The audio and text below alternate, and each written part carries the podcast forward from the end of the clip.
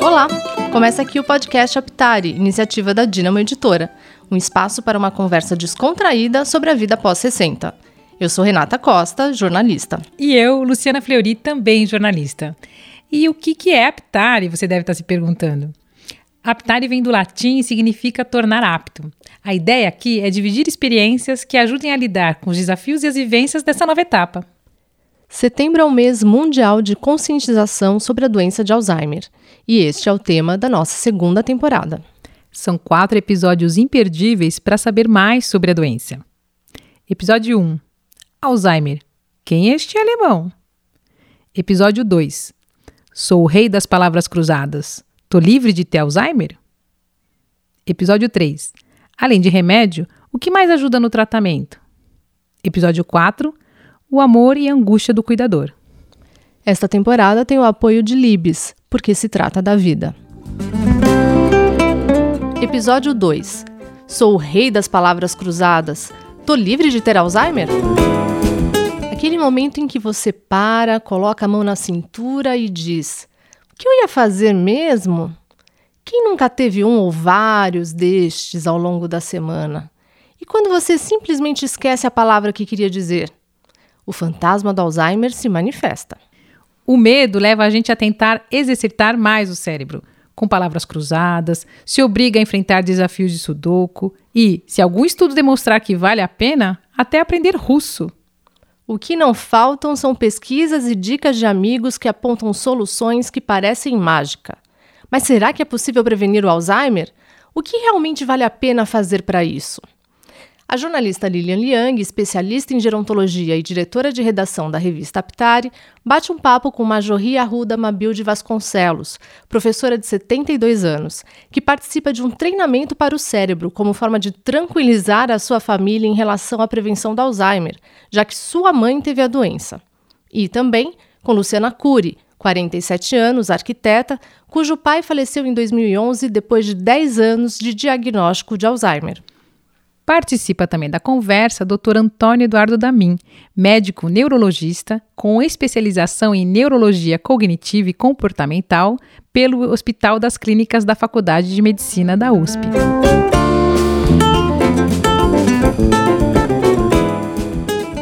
É, meu nome é Renato da Costa Romeu, tenho 81 anos, jogo vôlei adaptado para a terceira idade, toco teclado e faço palavras cruzadas. Minha irmã mais velha teve Alzheimer. Isso significa que eu também terei?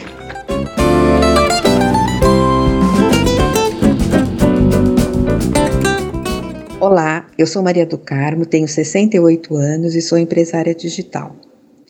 Pelo que eu conheço da doença de Alzheimer, além da perda de memória, você tem a dificuldade para raciocinar, para se comunicar e para se locomover, isso já no final.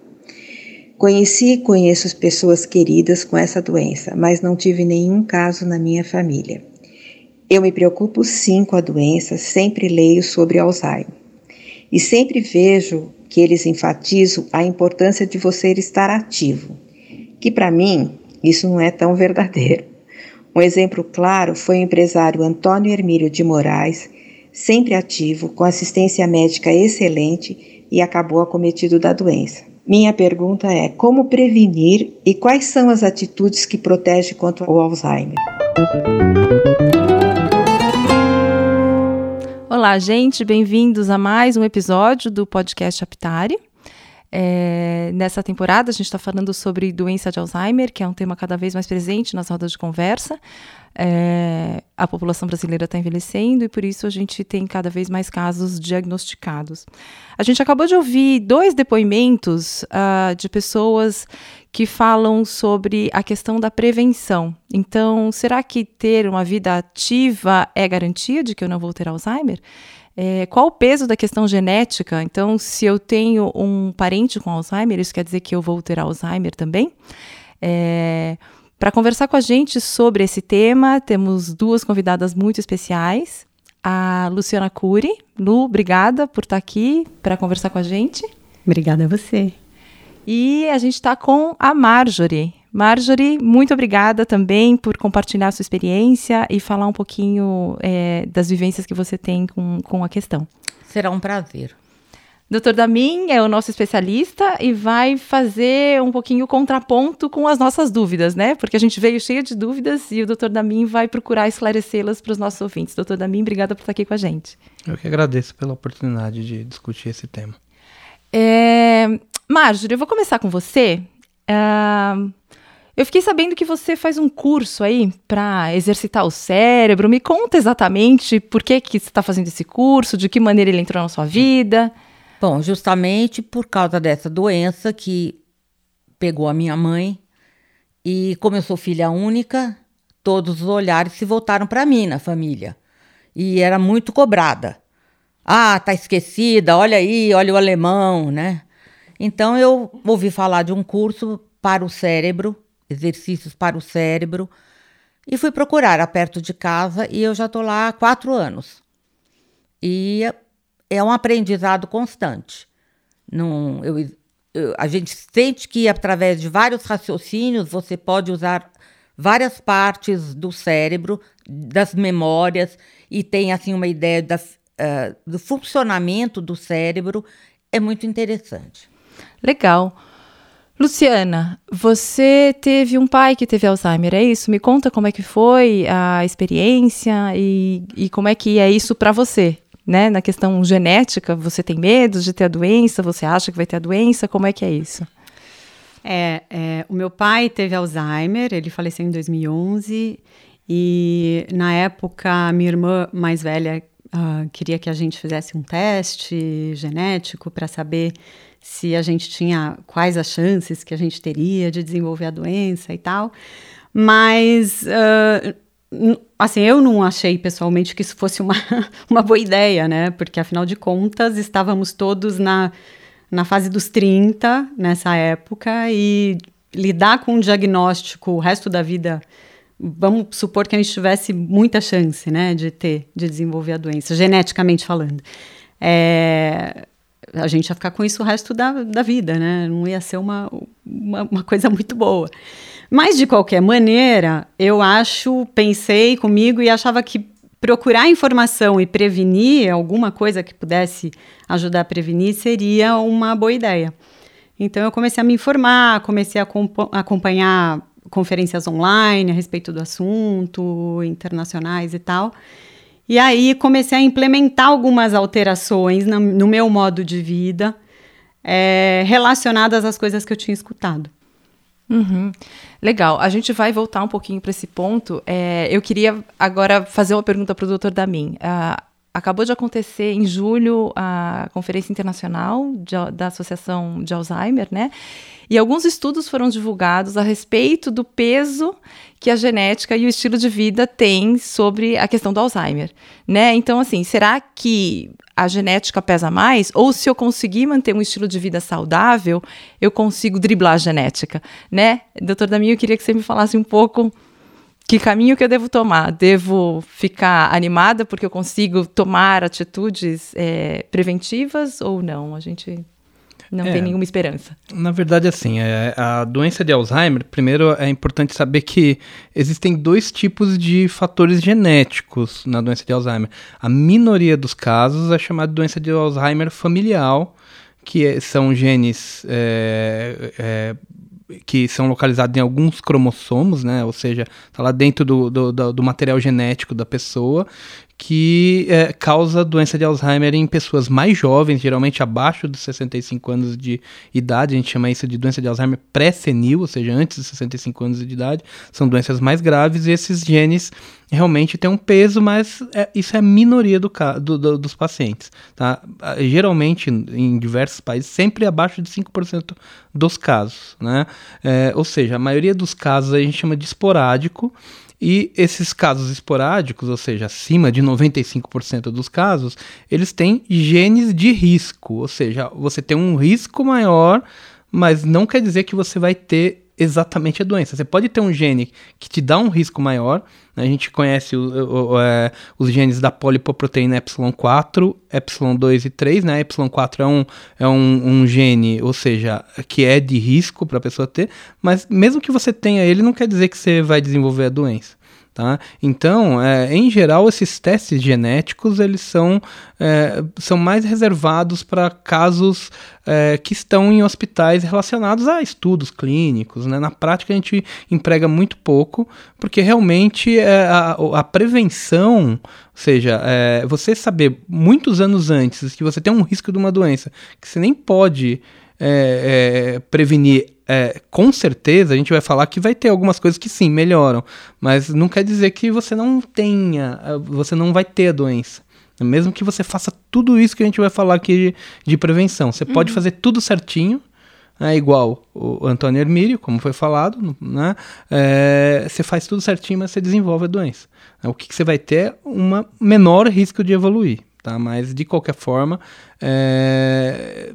teste genético na prática tem esse grande problema aí, né? Se você tivesse alguma coisa que você desenvolvesse, um teste genético, que, e agora você tem realmente uma chance de prevenir é, e curar, ou seja, evitar com certeza a doença, óbvio que um teste genético assim é, é bem indicado, mas na prática a gente não faz tanto, né?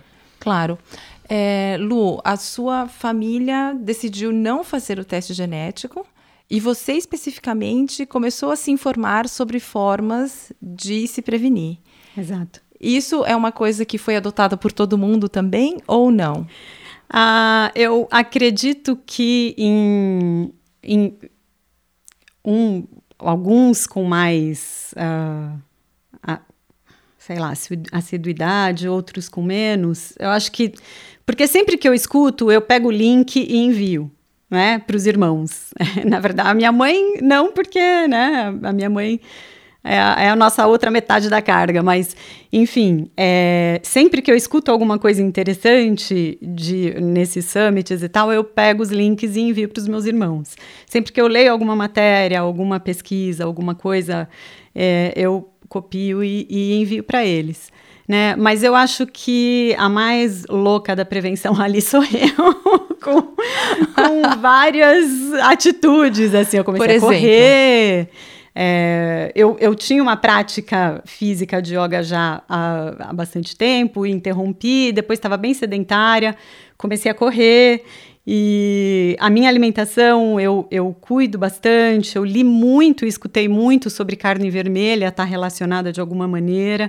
Então, diminuição da, da ingestão da carne vermelha, é, tentar não estressar tanto, ter um modo de vida um pouco mais é, tranquilo. E, enfim, são essas coisas que, no geral, a gente escuta para prevenção de todas as doenças, né? Então, na verdade, o modo de vida saudável, né, não, não seria só para prevenção do Alzheimer, mas, enfim, no meu caso, eu cheguei nisso por conta do, da doença do meu pai. Uhum. É, palavras cruzadas, aulas para estímulo do cérebro, como, como a Marjorie está fazendo, você também, de alguma maneira, adota ou não? Não, Uh, o exercício mental, para mim, é mais o trabalho mesmo. Eu não, eu não tenho costume de fazer palavras cruzadas, assim. E, e nem esse exercício mental. Mas conversando com a Marjorie ali, a gente estava dizendo, eu falei, nossa, é muito interessante isso, porque você provoca o teu cérebro a construir novas sinapses, talvez. Novas conexões, tipo desenhar com a mão esquerda, se você é destro, ou escovar o dente com a mão esquerda, como você estava dizendo, né, Marjorie? É, em vez é de usar bastante né? a mão esquerda. A, quer dizer, usar o lado que não é o seu. O dominante. O dominante. É, é mesmo? É. Explica mais um pouquinho como é que é que quais são algumas atitudes que você aprende tanto na escola quanto é. de Bom, eu, leituras começar, Sou ao contrário dela. Eu não fiquei encucada. No princípio eu fiquei com a imagem da minha mãe doente. Demorou muito tempo para eu voltar a lembrar da minha mãe antes. Entendeu? Mas já que eu tinha médicos também que cuidavam de mim e tal, falavam, olha, não faça o teste porque não existe. Se existir, não é certeza, você vai ficar com isso na cabeça. Eu pus de lado e assumi que se eu tiver que ter, eu sinto muito pelas pessoas que me rodeiam. e falo sempre: pode me internar logo, porque eu sei que tem lugares que vão me ajudar mais do que ficar no meio da família, que é só aquele cuidado assim. E nesse curso que eu faço, é o interessante é que você todo dia você tem uma atitude, você tem assim um choque quando você entra na aula. É completamente diferente da aula anterior.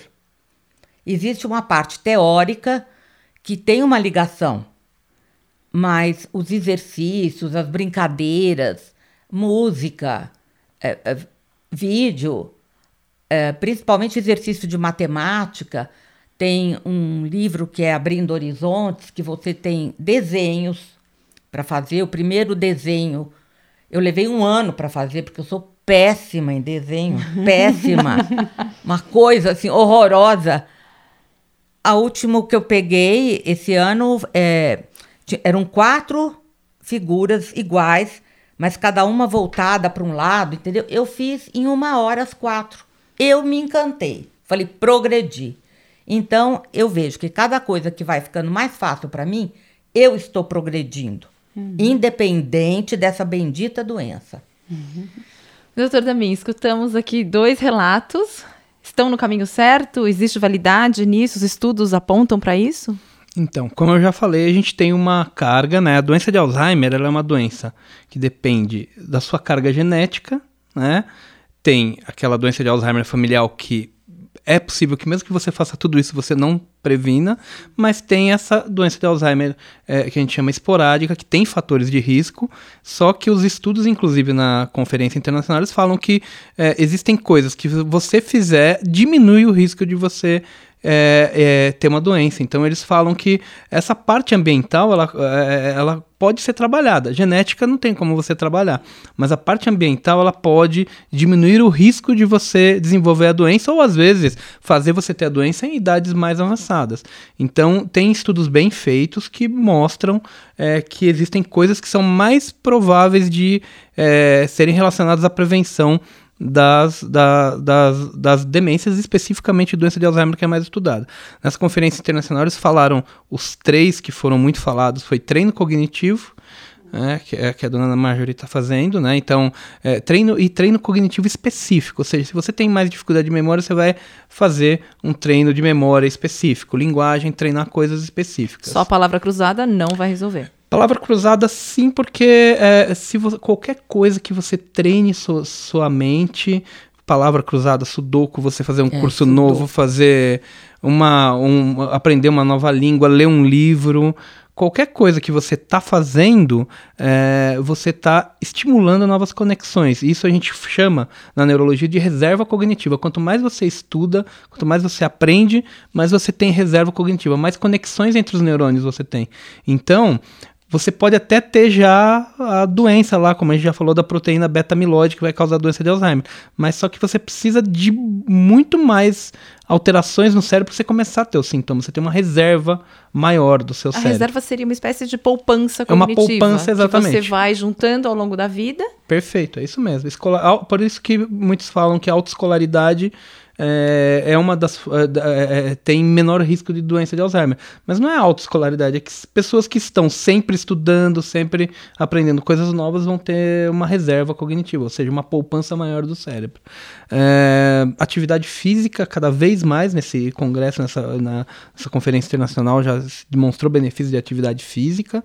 Né? É, e quando a gente fala de atividade física, a gente está falando de atividades físicas que são aeróbias, ou só uma caminhada, ou, é, ou yoga. Ou yoga. É, na verdade, o, a, a, atividade física, a grande parte dos, dos estudos, alguns estudos mostram que mesmo se você caminhar já, já vai benefici beneficiar, mas a atividade física que diminui fatores de risco vascular, que inclusive seria a terceira que eu vou falar, fatores de risco vascular, controle de hipertensão, dislipidemia e diabetes, ao longo da vida, é, isso em geral são melhores as atividades já se a pessoa puder fazer, óbvio que ela tem que fazer uma avaliação se ela pode fazer aquela atividade física. Mas geralmente atividades é, pelo menos de 30 a 40 minutos é, quatro a cinco vezes por semana aí. Não precisa ficar correndo, mas uma atividade, você tem que sair, fazer uma atividade, uma caminhada um pouquinho mais intensa, ou mesmo uma atividade um pouquinho maior se for é, adequado, se o médico liberar, se o cardiologista falar, olha, não tem problema fazer esse tipo de atividade. Ou seja, atividades mais moderadas são mais protetoras. Atividades muito intensas, não. Né? né o ideal é não fazer atividade muito intensa que você né, acaba correndo outros riscos aí, de lesão e tudo mais. Uh, que mais? Bom, uma coisa que cada vez mais ganha aí a, o, como forma de prevenção, que é dieta saudável e diversificada, a, principalmente a dieta mediterrânea, né? A dieta do sul da Itália ali, que é rica em peixe, azeite de oliva, muito tomate, frutas, legumes, é, com baixa carne vermelha, ah, né? Porque então isso aumenta o fator de risco vascular, dislipidemia, colesterol alto, né? É, que mais?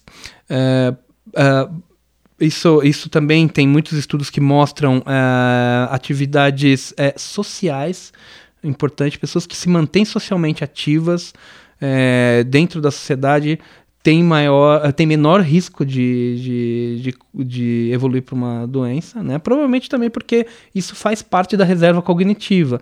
Ajuda você a prevenir, você participar ativamente na comunidade, você ajuda você a prevenir doenças mentais, como depressão e ansiedade. Você sempre está fazendo alguma coisa, a gente já sabe que Outra coisa, não tratar doenças psiquiátricas quando você tem, quando você está deprimido, ansioso, você tem que passar num médico especialista e fazer o tratamento correto. Então, tem muitas coisas que, se você fizer tudo junto, acaba diminuindo mais o risco de você desenvolver uma, uma doença. Né? Certo.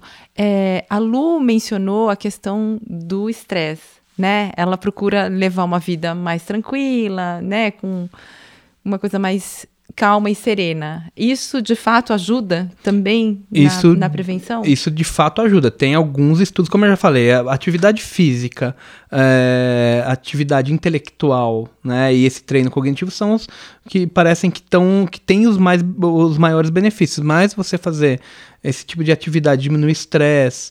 É, e você é, é, diminuindo o risco de você desenvolver um quadro de depressão, ansiedade e outra coisa que eu não citei diminui também a, a, incidência de distúrbios de sono, insônia, por exemplo. E tudo uhum. isso acaba contribuindo para a prevenção de doenças. Já sabe que pacientes que têm insônia, ele, que não dormem bem, que são privados do sono, eles é, é, têm evidências que têm mais depósito ainda de proteínas tóxicas no cérebro, né? Porque o sono ajuda a fazer o, a, a, limpeza, entre aspas, do cérebro à noite, você tira essas substâncias tóxicas e, e você tem uma, um menor risco para evoluir para o Alzheimer, né?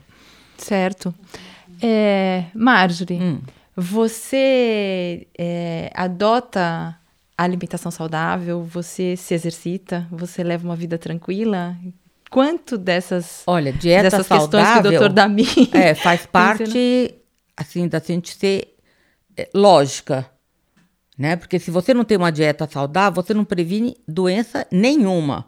Pode morrer sem ter nada, nem colesterol, triglicéridos, qualquer coisa. O corpo resolve tudo. Mas não é bem assim. E também para não engordar. Não posso. e agora, exercício físico eu sempre fiz. Agora eu estou limitada, porque eu tenho um problema de quadril, então eu só posso fazer pilates. Mas eu, mesmo com dor, que eu tenho muita, eu pego a minha bengala e todo dia eu procuro dar uma caminhada. Ah, eu vou. Onde, como fala meu marido, onde tem uma lojinha, você chega. Ótimo. Né?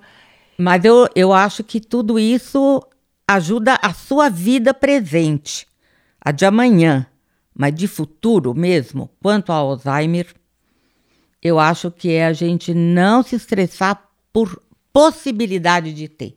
Eu acho que o maior risco é isso, enfia na cabeça, nossa, eu vou. Agora, eu, por exemplo, tenho uma filha, tenho filho, tenho netos. Eu olho para eles, eu não quero para nenhum deles. Uhum. Se pudesse pedir, vem para mim, mas isenta a eles. Mas no fim eles vão ter já mais uma geração que não está tendo, né? Então isso. Certo. Luciana, é, vocês resolveram fazer o teste genético quando vocês tinham 30 e poucos anos, né? E aí depois mudaram de ideia. Isso é alguma coisa que passa no radar de vocês hoje, que vocês estão mais velhos? Uh, vocês chegaram a discutir isso novamente? A questão Não, do teste genético? A gente não discutiu mais isso. Uh, na minha cabeça, continuo com a mesma decisão. Prefiro não fazer teste, prefiro levar uma vida saudável hoje e, e ao longo, né, para ver se minimamente. É, é, porque tudo é muito. É, é, ficar com essa pulga atrás da orelha, né, sendo que não existe uma cura, né, ainda. É, eu prefiro focar nessa coisa da prevenção mesmo. E não fazer o teste, deixar quieto e levar uma vida saudável hoje, né? E, e, e fazer a tal da poupança em todos os aspectos, né? De, de saúde geral e tal, para uh, ah, chegar e ter uma velhice mais uh, saudável mesmo, né? Independente dessa dessa possibilidade ou não de ter dessa carga genética ou não, né? Que eu não sei se eu, se eu carrego ou não, mas enfim. É, é mais uma coisa de viver mais o presente e, e não se estressar tanto com o que vai acontecer daqui, sei lá, 50 anos. Se eu tiver, eu espero que eu tenha com 95, né? Mas enfim, é, se for para ter, né? Então, quanto mais eu conseguir prolongar a minha própria vida sem, é, sem essa coisa da cognição, né? E, e depois com o que vem, né? Uh, com a doença, quando, conforme ela progride, melhor, nossa. Legal. É, doutor Damin, a gente vê muita propaganda aí de suplementos para melhorar a memória, para evitar perdas aí que, que a gente pode falar para os nossos ouvintes sobre isso? É, na verdade, assim, é, o que que, é, o que que você tem? Se você é, é tem um quadro cognitivo, por exemplo, você está tendo problema de esquecimento, você tem que passar no médico, porque como a gente já falou, inclusive no, no, no outro episódio, é, o médico vai pedir alguns exames básicos, é, por exemplo, deficiência de vitamina B12. Se você tiver deficiência de vitamina B12, a gente faz para quase todos os pacientes com problemas cognitivos. Né? É, é, recomendado você fazer. Se tiver deficiência, você tem que tratar aquela deficiência de B12. Agora, adianta da B12 para quem não tem deficiência? Tem estudos que mostram que talvez não, se você não tiver deficiência, você não tem indicação de tratar, ou seja, tomar um complemento específico, aqueles complementos gerais para prevenir, a não ser que você, obviamente, tenha uma indicação clara de um médico ou de outra doença. É, agora, é, dieta saudável é, é, é, seria muito mais adequado, né? E outra coisa que é importante, que existem alguns tipos de vitaminas que você tiver em excesso te fazem mal. Né? Por exemplo, muito excesso de vitamina C é, pode te aumentar o risco de cálculo renal, por exemplo. Uhum. Então, é, você tem que ser muito muito parcimonioso, cuidadoso com isso. É, outra coisa que é importante é uma dieta saudável, até a, a dona Marjorie falou isso. A, maior parte dessas coisas que ajudam a prevenir, elas não vão fazer mal para a pessoa, né? É, e, e indicam uma mudança de comportamento na vida, que te traz benefício não só a prevenção, mas benefício, diminui o risco de AVC, de infarto, diminui colesterol, diminui o risco de você ficar é, é, com depressão e ansiedade. Então, então, é, o mais importante mesmo é você fazer essas prevenções e focar em coisas é, que são mais comprovadas cientificamente. Né? Perfeito. Uma das, das novidades que a gente queria trazer aqui no podcast é abrir o microfone para as convidadas fazerem perguntas para o especialista também, porque eu venho com uma série de perguntas, mas vocês que vivem a situação, né, que tem um parente que teve Alzheimer, devem ter outras dúvidas que não me passam pela cabeça, porque eu nunca passei por essa situação. Então eu queria convidar vocês a fazer perguntas para o Dr. Damin relacionadas à prevenção de Alzheimer. Eu não sei se vocês têm alguma, mas eu imagino que às vezes surjam algumas dúvidas aí. Puxa, será que isso aqui é verdade? Vi esse vídeo aqui, hum, não sei, estou achando um pouco esquisito.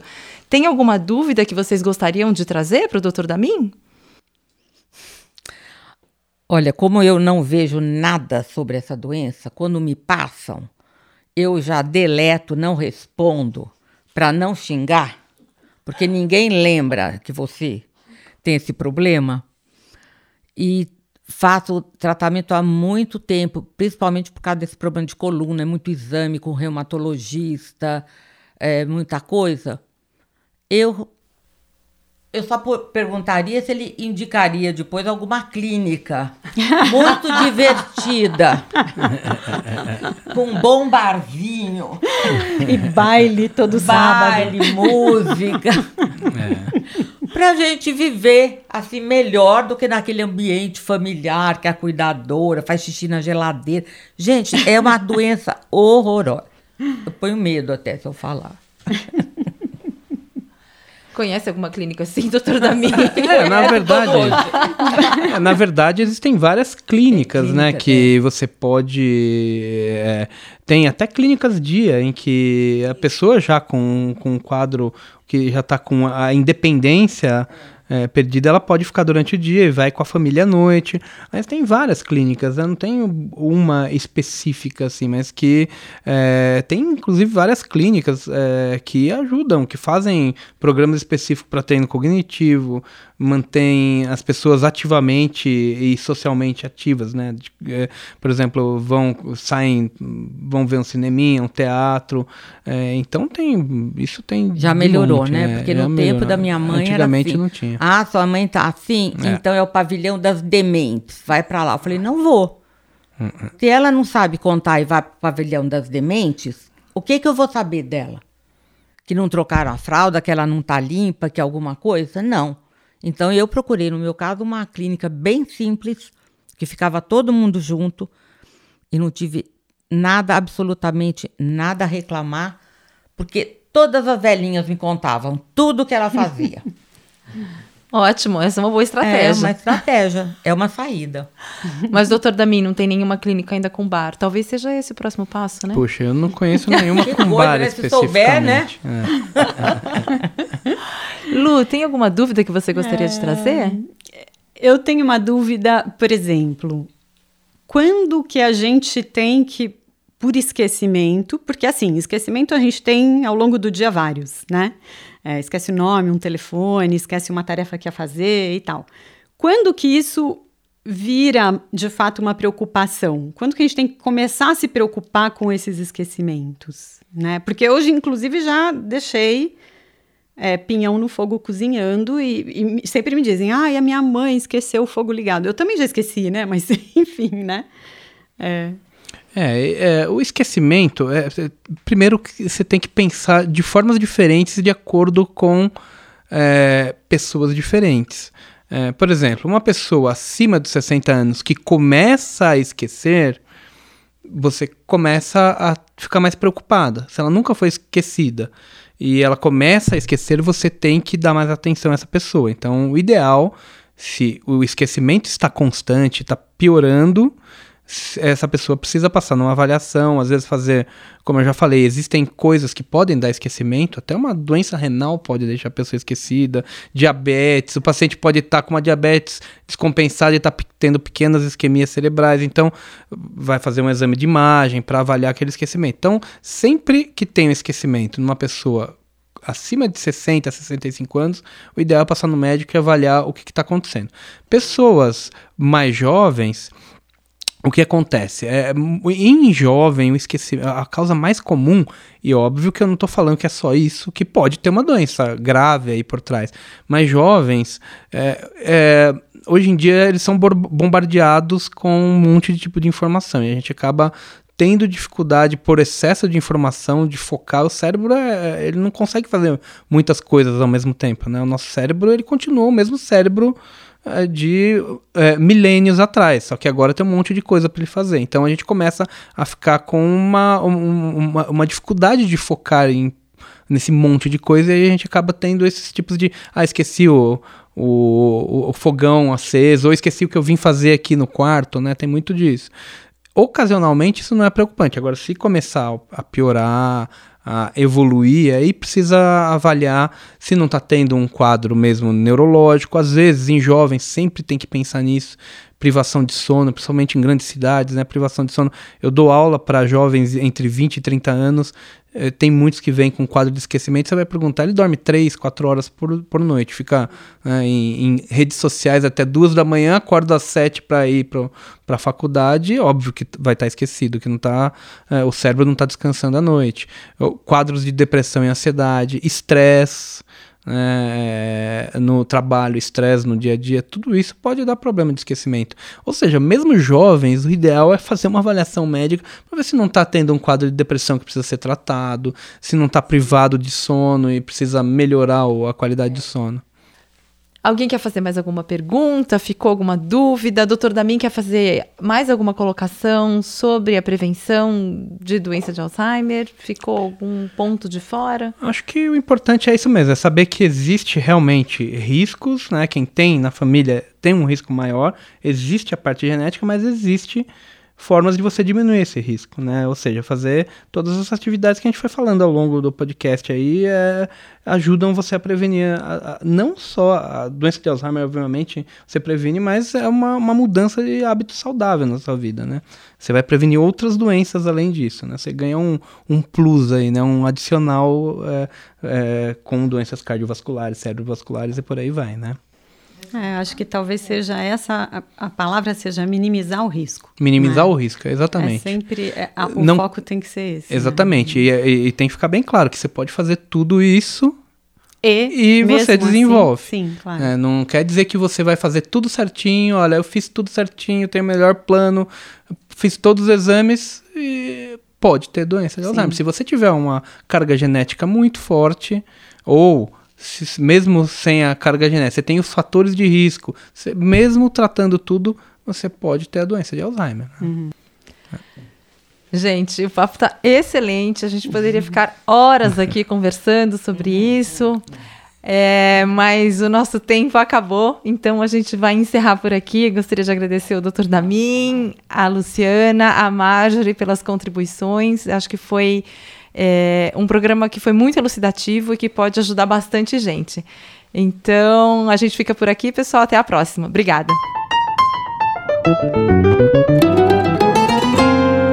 Este podcast conta com a produção técnica de Felipe Magalhães e gerência de marketing de Débora Alves. Agradecemos o apoio do conselho editorial formado por Abrão Jacó Goldfeder, Eduardo Luiz Mendes, Lilian Chibata, Malu de Alencar, Marcelo Talenberg, Maria do Carmo Cunha e Rosângela Marcondes.